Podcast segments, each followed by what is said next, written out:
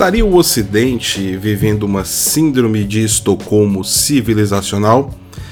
Este é o momento Red Pill. Seja muito bem-vindo. Eu sou Paulo Henrique Araújo. É um grande prazer estar aqui com vocês. Já começo com a nossa saudação tradicional, com um bom dia para quem é do dia, ou boa tarde para quem é da tarde, boa noite para quem é da noite e boa madrugada para quem está preparado para o próximo apocalipse zumbi. Meus caros, e o tema de hoje, ele é algo que gera muito debate. Ele é um tema que suscita paixões, certezas, aquele movimento de jogar né, o, a água fora da bacia junto com o bebê e um pouco mais, se puder, mas a gente precisa sempre ter um olhar apurado. E para fazermos essa discussão de hoje, eu separei um artigo aqui que foi publicado no, na edição brasileira da Epoch Times.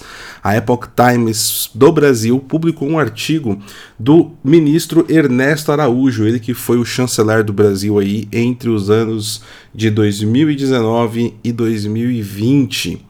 E aí, em cima disso, eu quero fazer a leitura desse artigo com vocês e também tecer alguns comentários aqui enquanto a leitura é executada, tá certo?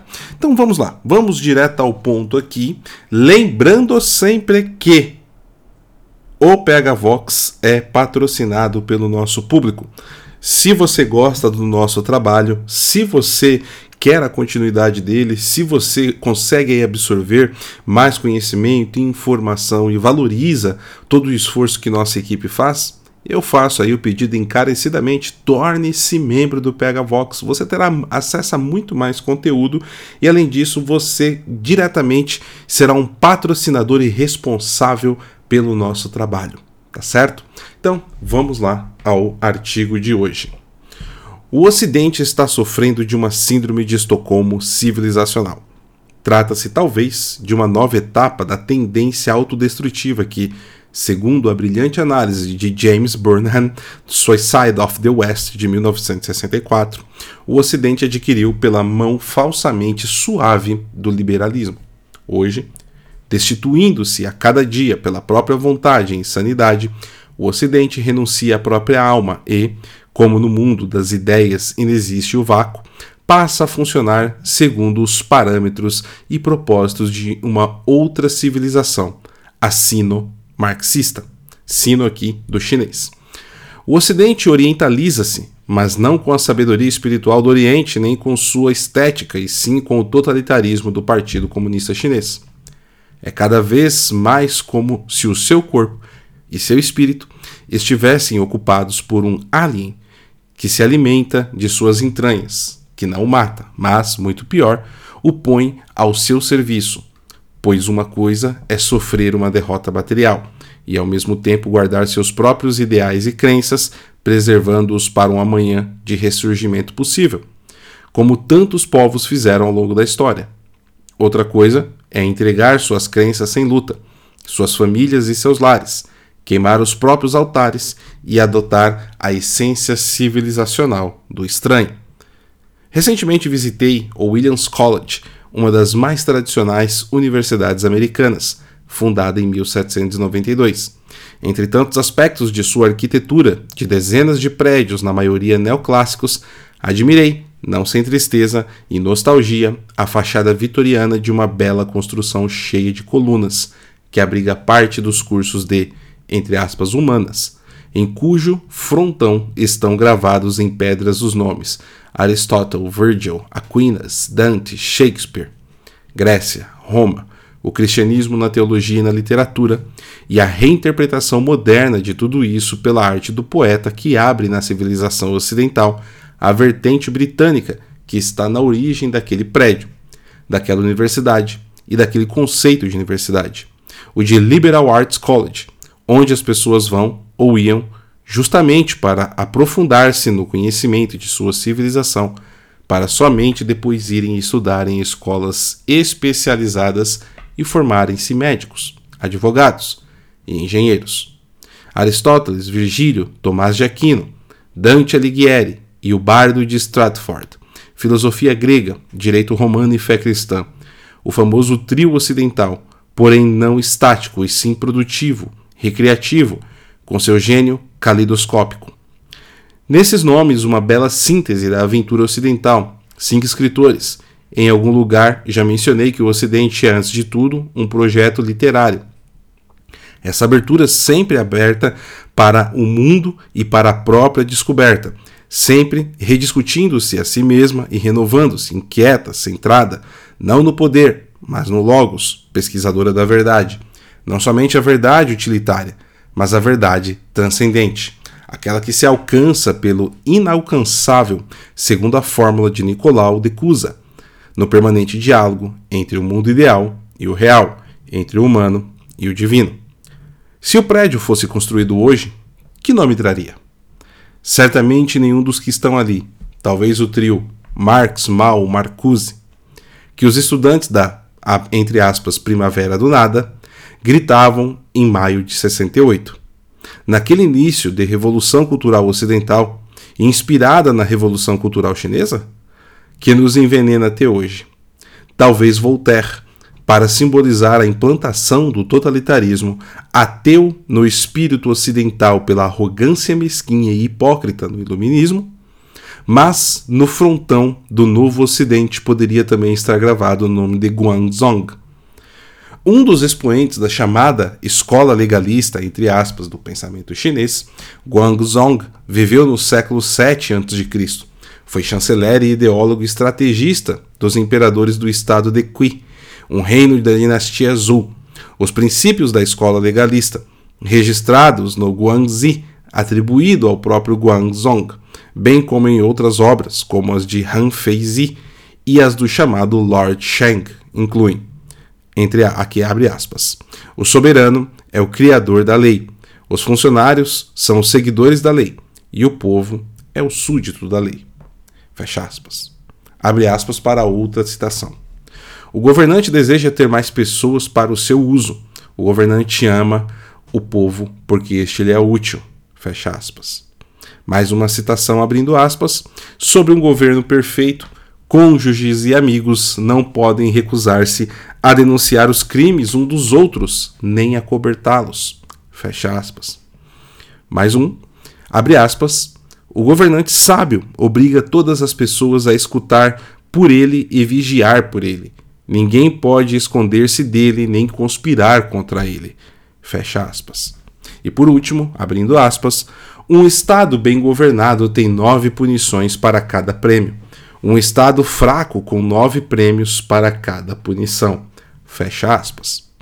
Retirei essas citações do livro de Stephen Mosher, Bully of, Asia, Washington Regnery, 2017 mas o conjunto do Guanxin, bem como as obras atribuídas a Han Feizi e ao Lord Shang, constituem um assombroso e ao mesmo tempo fascinante repositório de um pensamento que, apesar do anacronismo, somos tentados a qualificar de maquiavélico, baseado no simples desejo do poder pelo poder, sem qualquer subordinação ao mundo dos ideais éticos e que faz de seus autores verdadeiros precursores do totalitarismo moderno.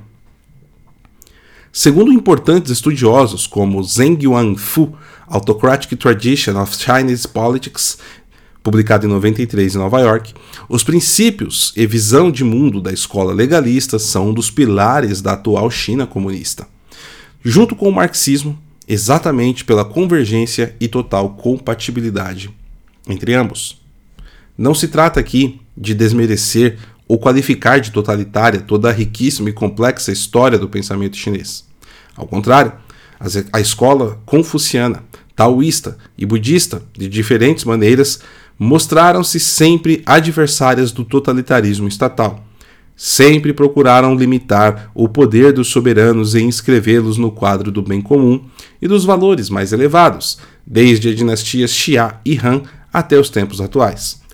Em recentes protestos contra a imposição ilegal da ditadura comunista de Pequim em Hong Kong, por exemplo, os manifestantes utilizavam o slogan, aspas, o céu destruirá o Partido Comunista Chinês. Uma referência à doutrina confuciana, segundo a qual um soberano somente se mantém enquanto assim o quiserem as forças celestes do bem, podendo perder o mandato do céu e cair em desgraça se governar de maneira injusta e oprimir o seu povo. Permito-me acrescentar que eu próprio, leitor deste muito tempo fascinado pelos princípios, pelos principais textos taoístas, já tive a oportunidade de citar a respeito das pretensões de hegemonia global do comunismo chinês. O poema 29 de Tao Te Ching, que diz, na tradução do inglês do Aedes e Lombardo, que retraduzo aqui, abre aspas, tentando controlar o mundo, vejo que não conseguirás. O mundo é um vaso espiritual e não pode ser controlado. Fecha aspas. Assim, podemos argumentar que a civilização chinesa proporciona bases espirituais e filosóficas nutritivas para a liberdade, análogos ao cristianismo e à filosofia grega no Ocidente. Mas o regime comunista optou justamente por valorizar e seguir unicamente aquela vertente do passado chinês, que o força e o legitima, em sua sanha ditatorial, a escola legalista. Mas não só a China, a tradição totalitária dos legalistas, repaginados pelos marxistas, está vigorosa, vivendo um rejuvenescimento nacional que não é senão o aprofundamento do totalitarismo regional da Revolução Maoísta pelos meios tecnológicos. O grande problema é que o Ocidente democrático e capitalista está ficando com cara de Guangzhou, a elite intelectual e política do Ocidente, de maneira irresponsável, está abandonando todos os alicerces da, entre aspas, democracia, que ela ainda diz defender. Abandonou os critérios da verdade e da justiça substituídas pela lei do poder. Seguindo o preceito de Guangzhou, o soberano, abre parênteses, no caso, o consenso global difuso que hoje nos domina, fecha parênteses, faça a lei seus funcionários, governos eleitos, sabe-se como, classes políticas corruptas, burocratas internacionais, mídia comprada e etc., a executam e o povo a sofre. Na tirania pandêmica e na sandice climática, vemos que o Ocidente está pronto para assumir-se totalitário. Na ascensão desimpedida da China comunista, vemos-lo incapaz de formular qualquer argumento em sua própria defesa. Fala-se de nova Guerra Fria, mas isso não existe. Durante a Guerra Fria, o Ocidente conseguia mostrar por que sua civilização, baseada na liberdade, era melhor do que o projeto comunista soviético. Hoje, nenhum democrata consegue dizer por que devemos proferir a democracia ao socialismo com características chinesas. Expulsaram a Deus achando que ficaríamos mais livres, mas na verdade estão, no, estão nos tornando servos do velho despotismo oriental, rejuvenescido, entre aspas, pelo controle facial, pelo sistema de pontos sociais e outras maravilhas totalitárias. Lula, sua visita à China, os famosos acordos Xi Jinping, muito bom. ai, ai, ai, vou voltar aqui. Lula, sua visita à China. Os já famosos acordos Xi Jinping são apenas um novo capítulo da Síndrome de Estocolmo Ocidental. Observe-se, não obstante a coincidência de que Estocolmo é justamente uma das pouquíssimas capitais que estão resistindo à Síndrome de Estocolmo, como se vê na decisão do governo sueco de fechar os institutos Confúcio no país células de doutrinação ideológica do Partido Comunista Chinês. Lula foi acolhido e abraçado pelas lideranças teoricamente democráticas do Ocidente, que ignoram seu extenso currículo na corrupção, na construção do narcossocialismo latino-americano, no apoio ao totalitarismo sino-marxista e ao terrorismo. Agora, parecem achar ruim quando Lula coloca o Brasil a serviço da China. O que esperavam? Não esperavam nada. As atuais lideranças do Ocidente, no, no fim do dia, admitem que não acreditam mesmo naquilo que deveriam defender e vão para casa tratar de encontrar o melhor posto possível na burocracia do novo Império Chinês. Artigo aqui do ministro Ernesto Araújo, ex-chanceler do Brasil.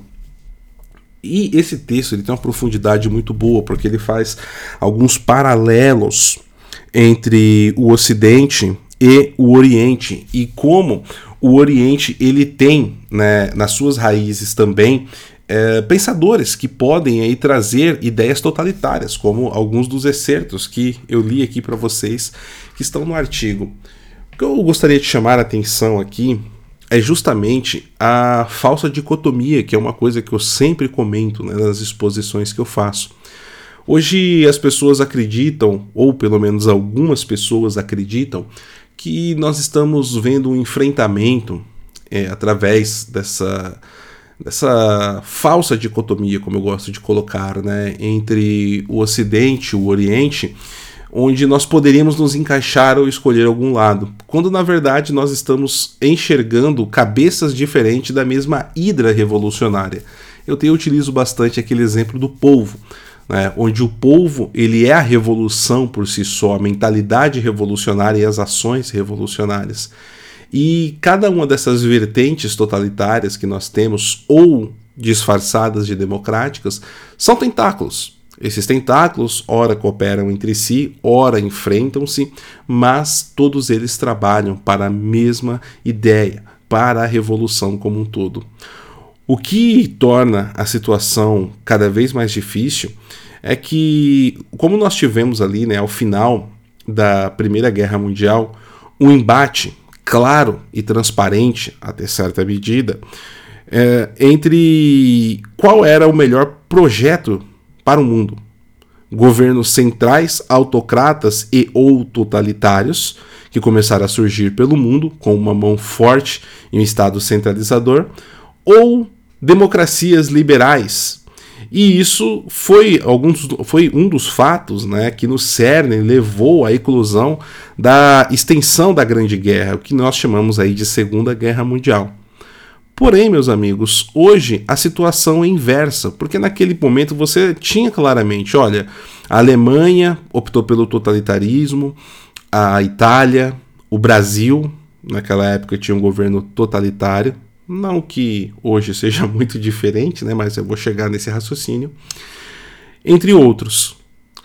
E quando nós olhávamos né, para quem estava enfrentando, você tinha, por exemplo, o Reino Unido, que no meio da guerra fez uma troca de chanceler. Os Estados Unidos, que tiveram eleições presidenciais no meio da Segunda Guerra Mundial também. Então, você tinha duas formas de se pensar é, governos e o Estado diferente, e cada uma com seus problemas, vamos aqui deixar claro. Agora o que nós vemos é o seguinte: nós vemos que aqueles que estão buscando a liberdade, buscando a sua autonomia existencial enquanto cidadão, ele não tem representatividade, ele não tem governantes que possam representar essas ideias, Aqui e acolá nós encontramos um ou outro representante em algum país que é, atende essa, essas demandas, mas ainda assim de maneira muito limitada. E esses são taxados de autoritários, de golpistas, de extremistas, de quererem derrubar o Estado democrático de direito. E por outro lado, Aqueles que prezam pela centralização do Estado, aumento da mão estatal, vigilância, um sistema persecutório, esses são tratados como democratas. E isso é feito pelo aparato midiático do governo, sociedades discretas que têm a sua mão controlando todos os lados dessa briga. Né? Não há ilusão em cima disso. Né? Todos os lados são controlados aí pelas, pelos mesmos grupos, pelas mesmas mãos, pelos mesmos grupos de influência. E eles se colocam como os bastiões da liberdade. Ora, o mundo ruma ao totalitarismo. Atualmente atingimos a marca de 8 bilhões de seres humanos neste mundo.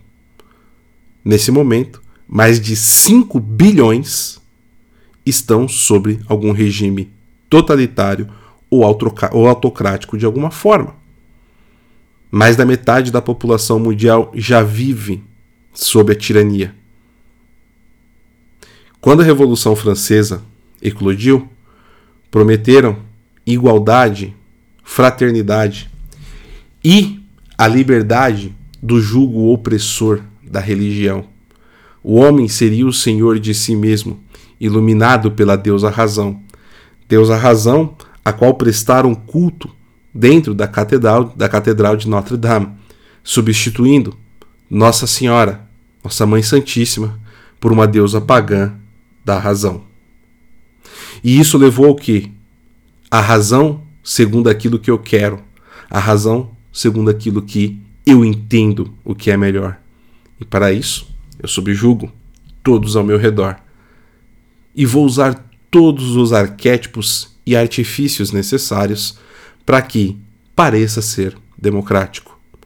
Assim, meus caros, o mundo rumo ao totalitarismo e precisamos cada vez mais estar cientes, como o próprio ministro Ernesto Araújo colocou aqui, de que tempos difíceis estão vindo, mas precisamos resguardar os nossos valores, a verdadeira tradição, que é a tradição cristã do nosso país, a terra de Santa Cruz. Passar aos nossos filhos aquilo que acreditamos, aquilo que baseia os nossos princípios, a nossa cultura e, acima de tudo, a nossa alma. Porque esse mundo não é materialista, por mais que o Estado ateu, persecutório e anticristão queira parecer que ele o é. Então, dessa forma, eu quero agradecer muito todos vocês que estão aqui. Lembrar que precisamos permanecer sempre com o joelho no chão, Santo Terço sempre à mão, fé e oração, meus amigos. A nossa salvação está aos pés daquele que foi crucificado para redimir os nossos pecados, nosso Senhor e Salvador Jesus Cristo. Viva Cristo Rei, salve Maria. Tchau, tchau, pessoal.